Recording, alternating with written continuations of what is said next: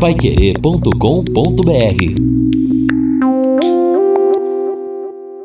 No Jornal da Manhã.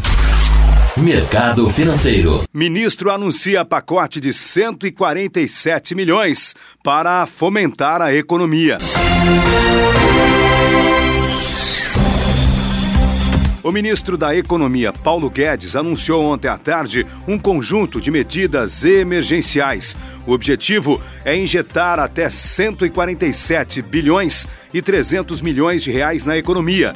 Entre as ações do governo para conter os efeitos do novo coronavírus estão a liberação de saques do FGTS, a antecipação do 13º salário do INSS e a suspensão por três meses do pagamento de impostos. De acordo com o ministro, o governo está fazendo um programa emergencial de quase 150 bilhões de reais que devem ser injetados na economia em três meses. De acordo com o governo, serão até 83,4 bilhões para a população mais vulnerável, mais 39,4 bilhões para a manutenção de empregos. E além disso, haverá a destinação de mais recursos para o combate à pandemia do Covid-19, além dos 5 bilhões que já foram disponibilizados.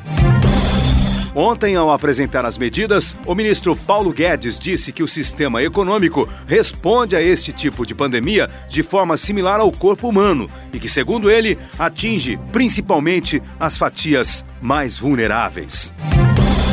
E no cenário bastante pessimista, o dólar fechou ontem acima de R$ 5,00, marcando um novo recorde nominal, sem considerar a inflação.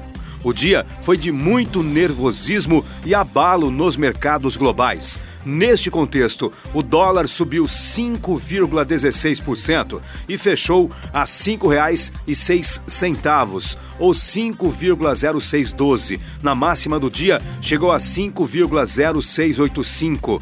A alta foi mais intensa desde a disparada de 8,15% do dia 18 de maio de 2017, quando o mercado repercutiu as gravações do empresário Joesley Batista contra o então presidente da República, Michel Temer. Neste ano, até agora, o dólar já acumulou alta de 26,22%. Na última sexta-feira, também houve alta de 0,51%. Já o Bovespa registrou o quinto circuit breaker em seis pregões na abertura e fechou em queda de mais de 10%. Paiquerê.com.br